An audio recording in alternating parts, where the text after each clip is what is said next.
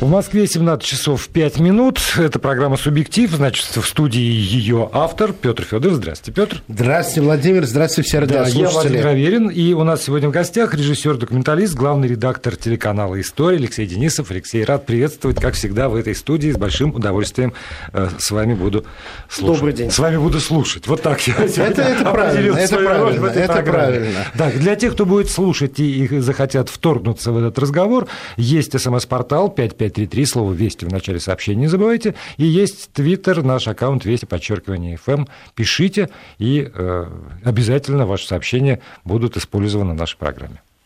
Все, Петр, пожалуйста. Отлично. Берите бразды Я хочу сказать, что, во-первых, поздравляю всех с прошедшими праздниками, со Старым Новым годом. Две недели не слышались. 31 а числа я работал, в отличие от вас. Я вас слушал. А, вот так. Это... Спасибо. Это тоже работа.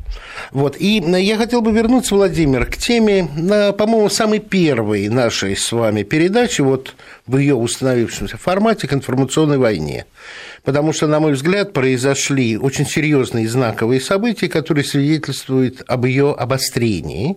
Причем обострении не со стороны России, а в сторону России – первое событие, оно очень многозначное, и я не хотел бы о нем сегодня долго говорить. Это, конечно, Шарли Эбдо. А, против нас, казалось бы, совершенно не направлено само событие, когда а, убившие карикатуристов террористы, ну, извините за черную шутку, реализовали мечту Владимира Маяковского и приравняли к винтовке перо. К штыку приравнял перо. К штыку, да, к штыку, совершенно верно. А, я плохо помню классиков двойка мне. Для этого у нас есть Алексей Денисов. И вы, и вы, да. Но а, последствия этого навели на очень серьезные мысли, но мы с вами их обсудим давайте в следующей передаче, а, потому что подождем развития событий. При этом я хочу сказать, что я совершенно не нахожусь в стане тех, которые говорят, да, а, убивать журналистов, карикатуристов нельзя, но для меня но никакого нет. Убивать журналистов нельзя. Full стоп, точка. Дальнейшее, о чем хотелось сказать, это, конечно же, вчерашнее событие совершенно свежее. Решение украинского национального телевидения разорвать отношения с телеканалом Евроньюз и э, перестать быть партнером Евроньюз, продать акции, все. А вот это вот поясните, вы лучше знаете эту кухню. Это связано э, с идеологией или с экономикой? Или, или с тем и с другим? Или только идеологией? Давайте так. Если бы это было связано только с деньгами, то Украина продолжала бы платить украинской версии Евроньюса, а не пускала бы эти деньги или вообще какие-то деньги на создание англоязычного канала Ukraine Today. Угу. Деньги были. Они не платили. Ну как, за газ они не платят. Почему? По политике или по отсутствию денег? Уйдем от этого. Да. Уйдем от этого. Важно для наших слушателей то, что э, Киев не может закрыть украинскую версию. Но, скорее всего, это произойдет, потому что это может сделать только сам Евроньюз. Если он не найдет покупателя на эти акции, если он не найдет нового инвестора украинской версии, то тогда вынуждена в феврале я даже знаю число, 24 числа, я в составе а, наблюдательного совета буду принимать решение о том, что версия должна быть закрыта. Это потянет за собой массу проблем. Это потянет за собой проблем компенсации журналистов, которых нанимал Евроньюз на работу и должен поступить с ними в соответствии с французскими, с французскими законами. Но это тоже я бы сегодня отложил бы в сторону – потому что для меня это связано... Это, конечно, политика. Киев, во первую очередь, я все-таки не ответил на ваш вопрос, недоволен был взвешенной европейской точкой зрения при освещении украинских событий. Для Киева в силу слабости его и неаргументированности его позиции приемлема только проукраинская версия освещения, потому что все остальное разрушает то поля информационной дезинформации, извините за тавтологию, которую украинские СМИ создали. А, но с этим же связана другая вещь, которая находится в развитии, и мы о ее развитии узнаем 19 числа, а через два дня у нас с вами будет передача, да? Это решение Еврокомиссии создавать новую, новый русскоязычный канал международный. При том, что существует европейская версия э, такого канала. Это международный канал Евроньюз, который вещает на 14 языках, в том числе и на русском. И ситуация та же самая. Э, Еврокомиссии недостаточно той русскоязычной службы для продвижения своих амбиций и реализации политических целей в отношении России, потому что эта русская служба, являясь интегральной частью Евроньюса, вещающего из Леона и работающего в Леоне, работает по редакционной хартии Евроньюса, а не под пропагандистским нажимом Еврокомиссии. А ей сейчас нужна пропаганда – и это значит, ей нужен антироссийский русскоязычный канал, а не взвешенно европейский. Как у вас на телевидении все сложно. А как же? У нас на радио все проще. Пришел человек и говорит, что думает.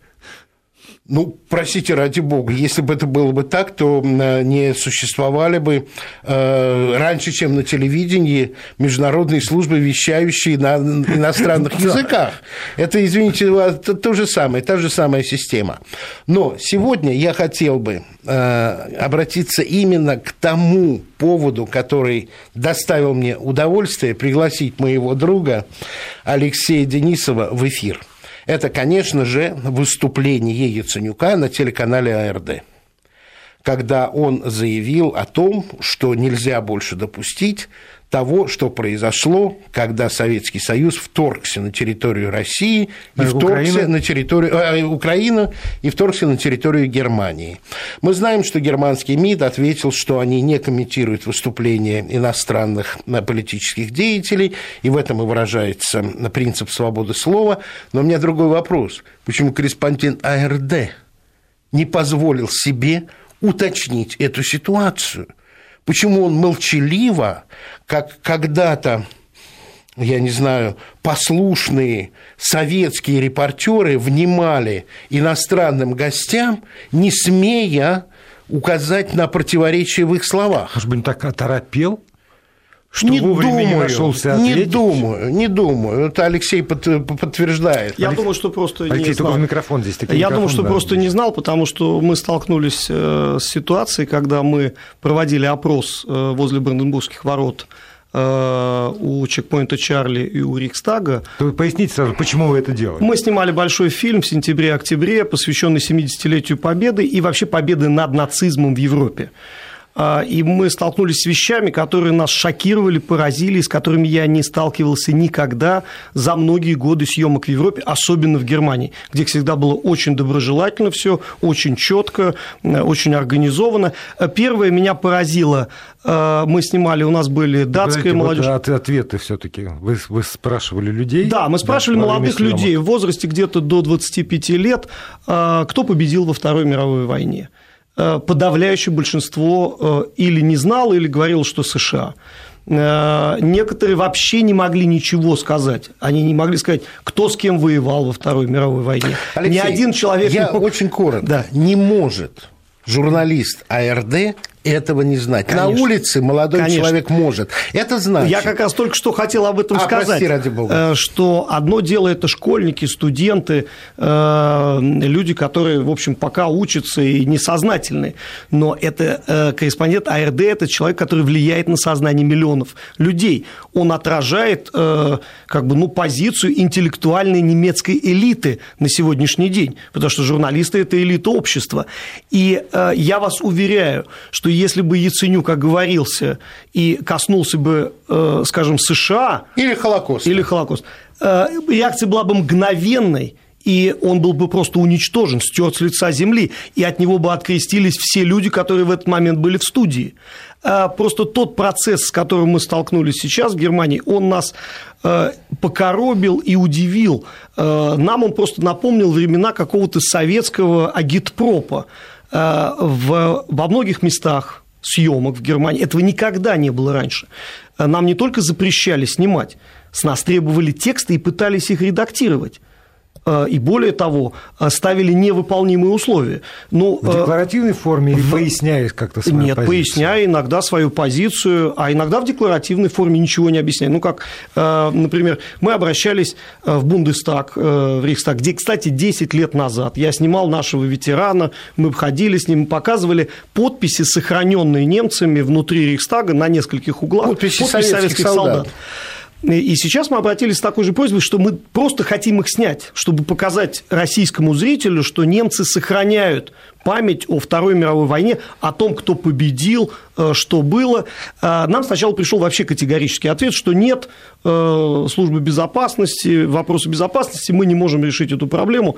Мы напомнили, что мы снимали, может быть, вы поясните, может быть, есть какие-то условия, мы готовы выполнить любые условия, но российский телезритель будет удивлен, а некоторые, может, даже оскорблены тем, что они не, по, не найдут сейчас в, 70, в 70-ю годовщину Победы подтверждение того, что это сохраняется в Рейхстаге. А, а, а на самом деле сохраняется? Может, а мы теперь не знаем, потому что нас никто туда не И тогда пришел вообще ответ по поводу того, что ваша съемка не касается работы э, немецкого парламента или там... Это как не касается, если там был комиссии. до э, Бундестага. Да, то есть э, ну, очень неловкая, глупая форма ответа понимаете? Но то, с чем мы столкнулись в Дрездене, нас вообще шокировало. Когда мы обратились... Алексей, можно да. я чуть-чуть тебя перебью, Пожалуйста. дружище? Потому что я хочу сказать о тех признаках, наращивания и нагнетания информационной войны против России, которые я заметил.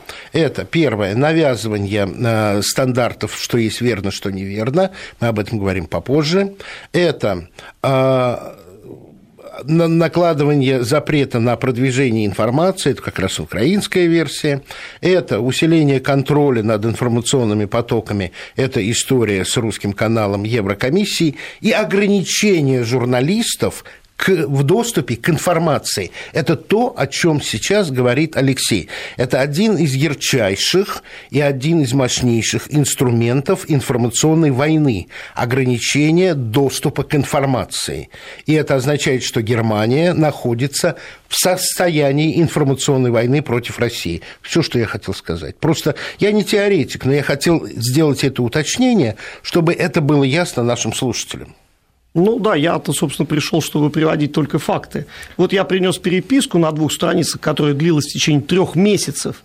И э, тут вопросы задавались такие, что... Э, а, Алеш, да. а ты лучше читай подряд. Да, Это пожалуйста. документ. Да, да, да. Вот, например, мы пишем, что вот будет сниматься документальный фильм. Э, актер Бондарчук. Э, мы хотим записать стендап в церкви Фрауенкирх как символе вот, варварства войны и символе примирения, потому что в каждый год э, в день, когда произошла бомбардировка Дрездена, там собираются люди и ставят свечи вокруг Ну, давай напомним, церкви. это была англо-американская да, бомбардировка да, да. Дрездена, города, да. где не было, по сути, военных объектов, что там погибло, как раньше, немцы сами признавали, 250-300 тысяч человек, учитывая беженцев. Да и американцы первоначально говорили о 130 тысяч. Сейчас цифра снижается до 20 тысяч. тысяч, до 35 тысяч, потому что на самом деле цифра 250 тысяч – это, по сути... И более того, говорится... Жертвы Нагасаки. Да, о том, что бомбили его по просьбе Советского Союза, что откровенная ложь. Мы Абсолютно. показывали документы Ялтинской конференции, где Дрезден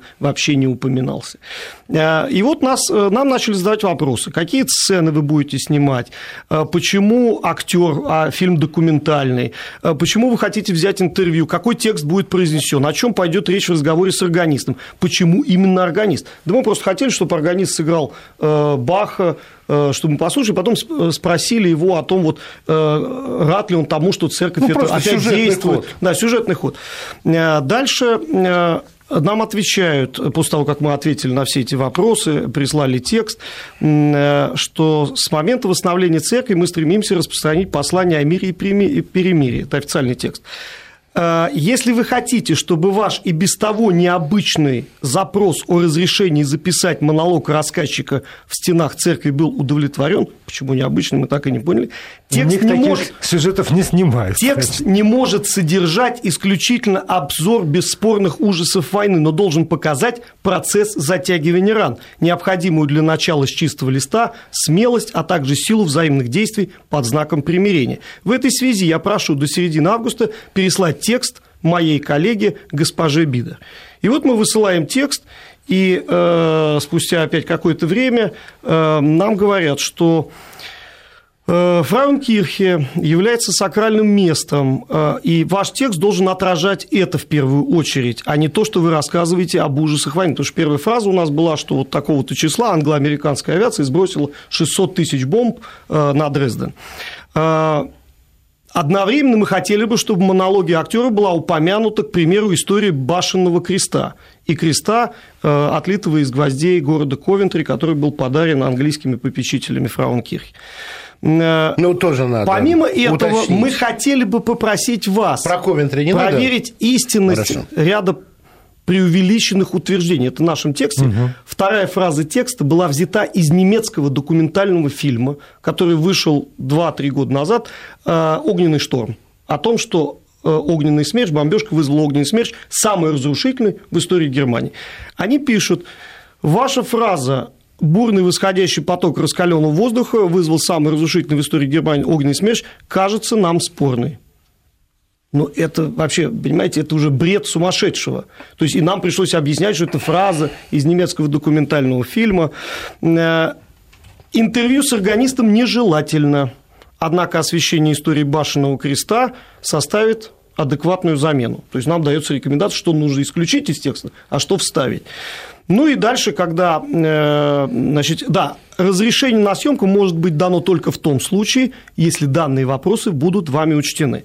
Мы пишем опять мягкое как бы, письмо, что мы готовы встретиться, э, поговорить, э, учесть любые пожелания, значит, заключить монолог Бондарчука, вот история этого креста, на что нам пришел ответ, что будет рассматривать ваш текст и ваш запрос специальный совет. Какой совет? Кого? Значит, и дальше ответ. Наверное. Э, содержание финальной версии монолога критическое и не совсем верное. Это из-за того, что мы оставили первые фразы, как потом нам объяснили, что англо-американская авиация совершила налет и сбросил такое-то вот количество Потому бомб. что эта формулировка запрещена в современной Федеративной Обычно Республике говорят, Германии. Союзная. Они сейчас говорят союзники, потому что англо-американская бомбардировка – это был термин, принятый в ГДР, который ФРГ сейчас отвергает и не признает, несмотря на абсолютную фактологичность. Ну этого. и, наконец, финал 1 сентября пришел отказ нам э, с вот следующей формулировкой. Я вам ее цитирую – Финальная версия текста монолога актера не в достаточной степени передает сакральный характер места. То есть, больно, нам никто не ответил ни на один из наших вопросов. Вот, знаете, я, прав, я, я уже пугаюсь. Понимаете, я только где слышу вот, сакральный, понимаю, вот надо нам, развернуться Володя, и бежать. Я вам честно скажу, в ГУФСе в советские времена эта структура, которая организовывала съемки иностранных корреспондентов, не было никогда ничего подобного. То есть для меня это абсолютно лицемерная э, ситуация, когда абсолютно надуманные предлоги э, в, в императивной форме, не э, позволяющие апеллировать, потому что они так сформулированы, ну что, не отражает сакральный смысл. Что на это Сакральность ответить? места. Сакральность, Сакральность места. места да. Нет, это отражает сакральность места. Нет, не отражает. Тема не раскрыта в сочинении. Да. Все, совершенно верно. Вопросов нет. Совершенно верно. То есть вместо того, чтобы просто честно сказать, мы не хотим пускать группу российских журналистов э, снимать в церкви, нам вот э, придумали целую историю. Эта переписка заняла три месяца. Слушайте, ну вот я все равно не понимаю. Ну вот хорошо, это, это же не... Я вам скажу, были более нелепые просьбы. Нет, в одном месте у нас попросили, чтобы в тексте не было имени Гитлера. Леш, но, но это вот кто? Это же ну, там, не из, не из э, там, правительства же рассылается Подождите, раз это, или, или... раз эта история повторяется в четырех местах, то это не совпадение. А в пятом и в шестом разрешают снимать при этом? Хотел бы услышать. Э, да, в каких-то местах вот. Вот ну, я, опять и, же, я видите... и говорю, это зависит от того, что сидит какой-то человек нет, на нет, месте, нет. который не любит сейчас вот Россию, вот считает, что это из, из чадиада, и, и всех собак готов, конечно. Мне и, кажется, что его за это никто не наказывает. Нет, нет, нет. Конечно, это нет. вопрос личного мужества, потому что вот сейчас э, реально для того, чтобы э, дружить с Россией или, ну, во всяком случае, пытаться ее понять, нужно личное большое большое мужество в Германии. Нам об этом сказал один из историков, с которым мы общались, потому что некоторые историки даже не отвечали на наши запросы. Я мечтал снять интервью с замечательным историком немецким, не буду просто подставлять его, угу. который выпустил э, книжку гениально она произвела фурор в свое время в Германии, где он говорил о том, как награбленное в Европе распределялось и как этим пользовались э, семьи немецких военнослужащих и почему была такая э, поддержка Гитлера до конца войны. То есть, в частности, например, конфисковывалось имущество еврейской семьи, и на него уже были претенденты. Люди писали запрос. Мне нужна колясочка, да. мне нужна да, кроватка, мне ботиночки. Мне ботиночки. Да, да, да. А когда этого не хватало, то шли и убивали или отсылали в концлагерь другую семью, чтобы это получить. Понимаете, потому что это семья военнослужащего, который воюет на Восточном фронте за идеалы, вот, так сказать, нацистской да. Германии. И, э, и он нам даже не ответил. То есть я так понимаю, что он просто, ну, вот у него не хватило мужества. А некоторые нам прямо говорили, вы, вы понимаете, что вот у нас даже есть сейчас термин такой, что понимающий Путина – это страшно. Тебя вот как Если ярлык повесили, ярлык. как враг народа то есть понимающий Россию, понимающий Путина, это уже человек психически не совсем вменяемый. Я видел Понимаете? диалог американского политолога э, с немецкими журналистами, и американский политолог использовал это клише, чтобы подавить аргументы да. своей противной стороны. Вы Но ну, понимающий было Путина. В годы и этого народа. было достаточно. Да. Понимающий Путина, значит, человеку, его аргументам можно больше не прислушиваться. И это общественная атмосфера. Ну, более того, я вам скажу, что вот когда мы снимали, меня очень сильно удивило и покоробило, когда мы снимали вот на местах захоронений советских солдат, Э, мы краем уха слышали, как подходили экскурсоводы, например, подводят группу молодых немцев и э, начинают рассказывать про, например, там, мемориал, где несколько тысяч наших солдат лежит.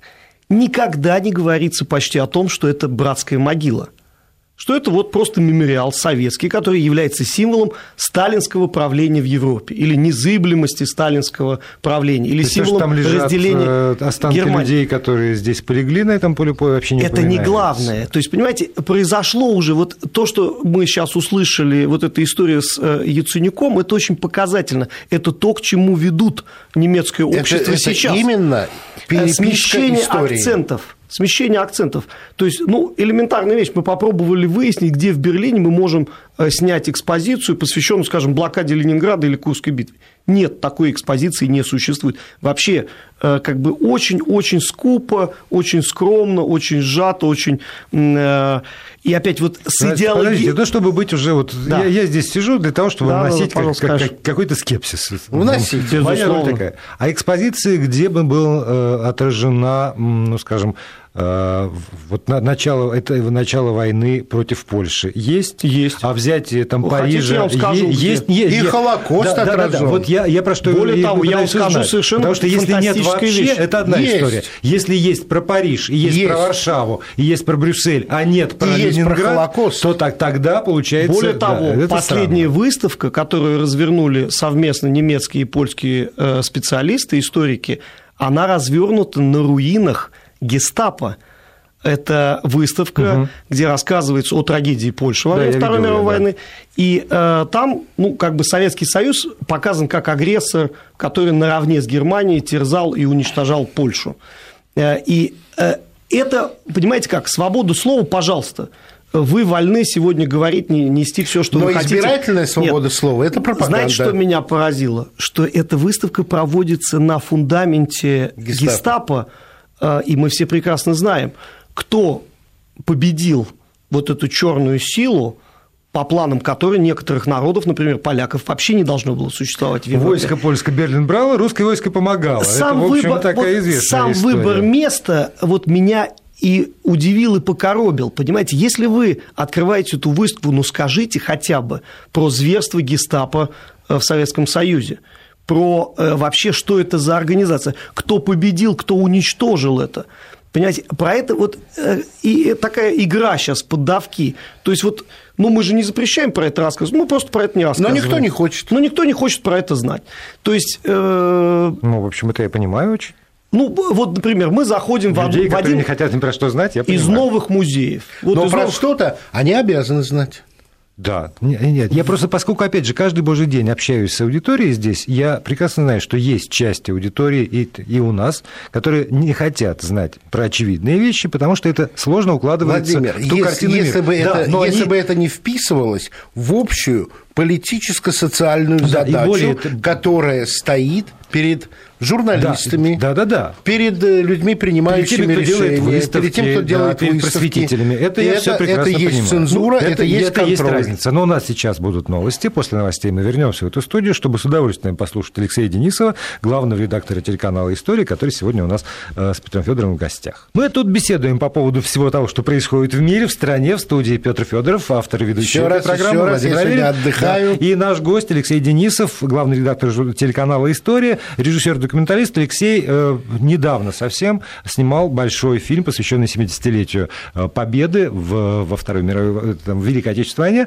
на территории Германии столкнулся с необъяснимыми, для меня пока что совершенно Для нас необъяснимыми совершенно вещами. необъяснимое да. тоже, потому что мы часто снимали, никогда с этим раньше не сталкивались. Я бы сказал неожиданным, но если хотите объяснение, я вам его приведу. Это настраивание вот как инструмента на определенное звучание. Для чего? Для чего? Для того, чтобы исключить Россию из, а, об- из стран, из обоймы чего-то позитивного, чего-то хотя бы когда-то сделавшего доброе для Германии, потому что формулировка того, что нас освободили от фашизма и в этот вклад внесли сотни тысяч, миллионы российских, э, советских граждан, она вытесняется совершенно другими вещами. Сколько бедных немок были изнасилованы советскими солдатами во время э, взятия Берлина, во время э, продвижения по Германии. Вот один вам пример самый простой. Э, Берлинская стена. Отмечался широко юбилей, э, трагедия разделенной немецкой нации, но нигде сейчас не говорится о том, что первые патрули в 1947 году были поставлены американцами и англичанами из немецких военнослужащих, которые были вооружены пистолетами, карабинами и дубинками, чтобы провоцировать советских солдат на конфликты. То есть э, никогда такие сложные процессы Но- в но истории, но, понимаете, как появление патрули, берлинской- патрули, а стена Нет, это подождите, стена. стоп, стоп, стоп. Подождите. Стена возникает э, Не не, сама просто по так. себе. Да. Э, Я просто вы не дали мне закончить мысль. Такие сложные явления, как стена, э, они не возникают просто так. С одной стороны, вдруг, сами по себе, вот это идеологическое расхождение, вот это лицемерие, которое было в отношениях союзников к Советскому Союзу. Ведь э, ну, это исторический факт, мы не можем его оспорить. Англичане полностью вывезли и спасли дивизию СС «Галичина» для будущей войны с Советским Союзом. Только на территории западных союзников были немецкие формирования, которые продолжали тренироваться, подчиняться своему командованию. да. И открыто есть письма, они опубликованы. Нет, я с этим Где решительно- они говорили, мы готовимся опять спорю. воевать с русскими. Я, я опять возвращаюсь Друзья вот мои. к этой мысли. Для чего? Ведь у любого человека, который, который заинтересуется, есть возможность Нету. пойти в библиотеки, Нету. Пойти в архивы и, и да, узнать. Уже не та атмосфера. Вот Нет, у нас подождите, с вами... я не про, про Подожди, атмосферу. массовое Про- сознание не ходит в библиотеке, Абсолютно. не роется в архивах. Тогда- Тем более многие вещи, они не лежат на поверхности и не так уж Уже доступны сейчас. сейчас, понимаете? А, И нужно приложить усилия интеллектуальные, физические, материальные для того, чтобы добыть эту информацию. Например, в той же Европе. Как всегда.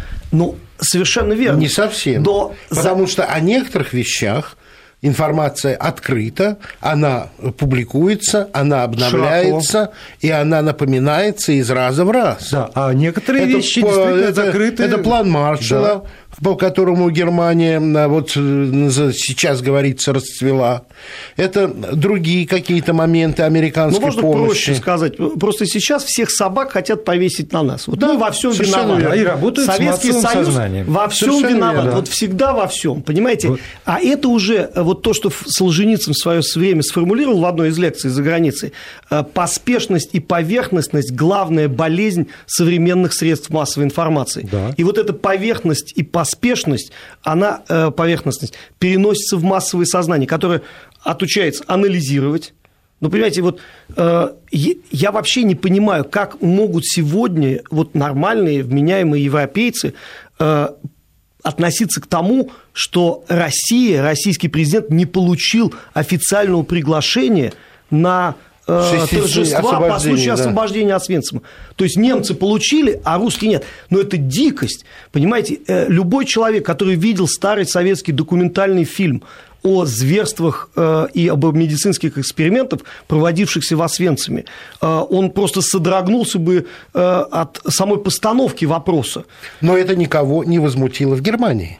И нет реакции И никакой. нет реакции на это. И это значит, создается не просто общественный фонд, не просто общественное настроение, запугивание вот этой вот понимающей Путина. Я, вы помните Владимира Кантора, он был гостем нашей передачи, вот я с ним разговаривал на эту тему, на обострение информационной войны. Он философ, он писатель, он более высокими категориями смотрит. Он говорит, ты знаешь, говорит, смешно, но вот я из Германии приехал с тем же чувством, о котором ты сейчас говоришь. Я своему другу, писателю, философу задаю вопрос, слушай, ну вам не стыдно вот так вот, что вас Америка прослушивает, унижает, все, но вот ваша ангела так, так, так, так скорбно следует этому курсу и выполняет все приказы в обмен на то, что ей позволили командовать Европе, как будто она фюрер Евросоюза.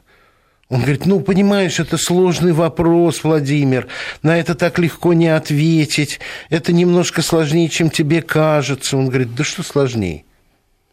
Вы оккупированная страна, и вы не самостоятельны. Тут осекся сказал, Владимир, я тебе обещаю, вот то, что ты сейчас мне сказал, я никому не передам, чтобы у тебя не было неприятностей. Ну, в общем, да, зачем тыкать человека в дерьмо? Извините. Очевидное. Извините, Владимир. Нет, но это есть, состояние запуганности Дело мышления. В том, что, почему ну, я ну, упомянул ну, ну, Освенцим? Есть вещи, которые не должны относиться к политической конъюнктуре понимаете, трагедия народов, уничтоженных да, в Освенциме этих стороны. людей, она не может превращаться вот в это игру в политическую. С одной стороны. Но с другой стороны, это не более чем вопрос. Я, я всякий раз говорю, что я тут вот исполняю роль такого скептика. Да, да, да. Если мы говорим, если вы говорите, Петр, например, да. что идет информационная война, то да. на войне все средства хороши. Нет. Потому что правила благородной войны умерли их давно уже с начала 20 века уж точно никто никогда не применяет. Любые средства на войне хороши для достижения победы той, какой она видится в данный момент. Не значит, что она такая вот идеальная, а той победы, которая нужна, как кажется, в этот самый момент. И тогда, с этой точки зрения, оправдано все. От газовой атаки до э, вот всех тех вещей, о которых нам Алексей только что рассказал, если мы имеем в виду информационную войну. Разве нет? Вы знаете, с одной стороны, если смотреть на коротком этапе, то в ваших словах есть потрясающая логика. Раз им все позволено, значит и нам все позволено. Раз им можно дегуманизировать свою историю, дегуманизировать международные отношения, то значит и другим это позволено. Это очень разрушительная логика. И тут я возвращаюсь к тому, о чем говорит Алексей не все можно принести в жертву эффективной информационной войне. Гуманистические принципы нельзя принести в жертву информационной войне. Но я возвращаюсь к тому, о чем мы с вами поговорим на будущей передаче. Любопытно является вот это именно моральное противостояние, потому что Европа и в данном случае Германия уверена, что она обладает истиной в последней инстанции, с чем можно пожертвовать, а чем нельзя, что является да, табу, а конечно. а что не является, является табу. Да, да. И она навязывает это мнение другим. Я его не принимаю, мои единомышленники и друзья его не принимают. Для меня табу является отрицание вклада советских людей в освобождение Германии от нацизма. Это табу. табу. И Для когда я тоже, вижу, безусловно. что в Германии это больше не табу, я вижу, что э, это на самом деле потом обернется и против немецкого общества. Да, конечно, точно но так же, как это... Нет, простите, но это точно так же, как обернулось в конце концов во многом против Советского Союза и против советской гениальной выстроенной системы пропаганды в свое время, потому что э, вот э, в долгой перспективе по такой подход, когда когда были смещены акценты, когда была полуправда, когда про это можно не говорить, а про это говорить слишком много, в исторической перспективе на длинной дистанции в итоге обернулось против. И из этого, к сожалению, как из многого другого, человечество не извлекает никаких уроков. Никаких. Никаких. Причем, э, что по одну сторону границы, что, извините, по другой сторону границы, что по третью сторону Но границы. сейчас как раз очень любопытно. Все то же самое. Очень любопытно то, что я ведь свой пример с, с Володей Кантором привел-то почему?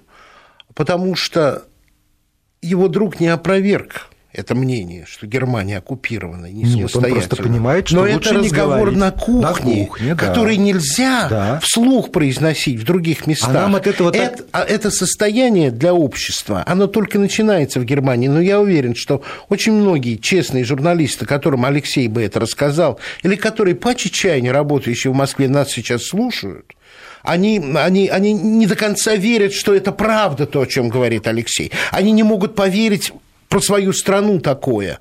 Но это очень разрушительно для национального характера, двоемыслия.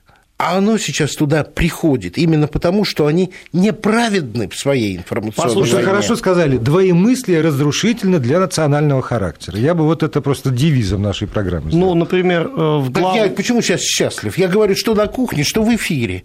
Вот это вот единство подхода к миру для меня сейчас, выросшего в условиях, когда я был журналистом при советской власти, и у меня были фильтры, и у меня были запрещенные темы, автоматические самотабу, я сейчас просто купаюсь в этом удовольствии. И это слышно.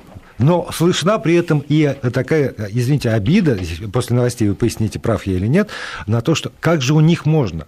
Может быть, потому что мы-то думали, мы-то думали, что у них вот этих вопросов, эти вопросы уже сняты, что это так выстроена европейская история, что этого не может, вот Алексей да, будет не говорить. может этого и возникнуть, а теперь у них это есть, мы это отмечаем, и от того, что кумиры рушатся, когда кумиры падают, они разрушаются, что называется. У меня вот, они рухнули давно, еще вот, в Леоне. Вот от этого и возникает обида. Впрочем, видите, мы вышли на интересную тему. Алексей Денисов после новостей обещал прокомментировать, так что буквально минута, и мы возвращаемся.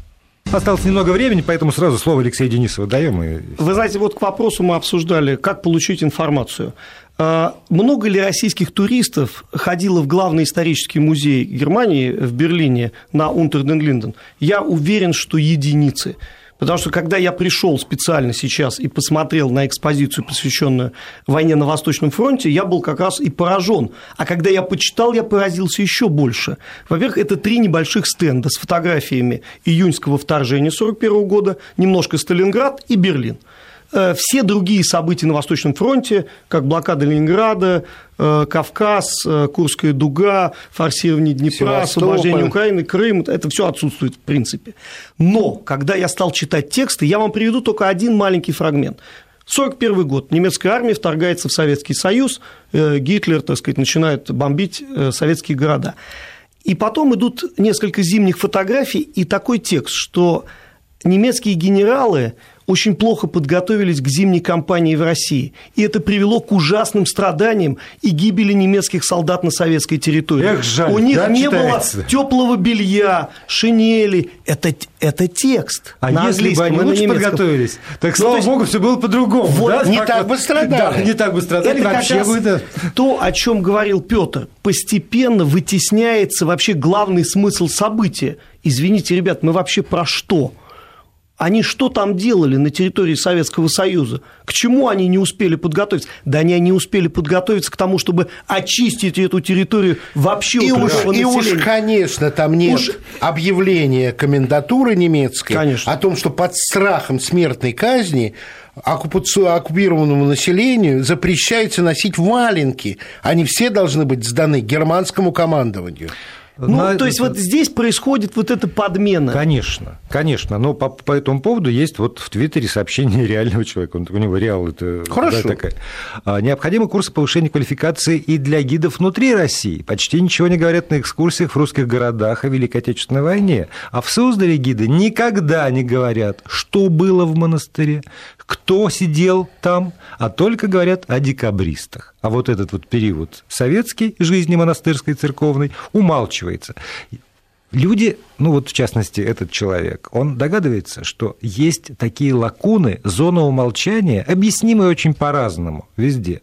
И здесь я опять напоминаю слова Петра Федорова. Двоемыслие разрушает национальное самосознание. Конечно. Если вы лакуны в своей истории допускаете, это вас разрушает. И как бы я ни переживал сейчас за судьбу немецкого народа, который там вот не все знает, для меня все равно гораздо важнее вот эта цельность национального самосознания наша.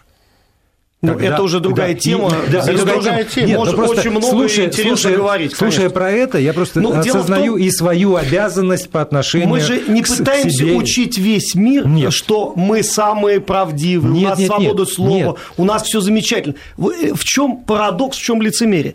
Э, Западная Европа, западная журналистика они очень долгие себя годы безупречными. Э, представлялась вот. нам, и сами они себя так представляют, как идеальная среда. Так вот я говорю, вот обида-то именно с этим связана. Нет обиды.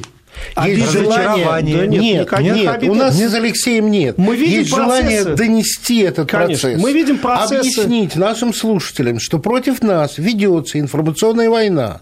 И, как вы сказали, на той стороне, в этой войне все средства все хороши. хороши да. И когда я слышу с другой стороны а ты хочешь добавить? Давай. Вот я добавлю, мы сейчас все время поражаемся. А почему так равнодушно Запад смотрит на проявление нацизма, например, Бандеровский марш?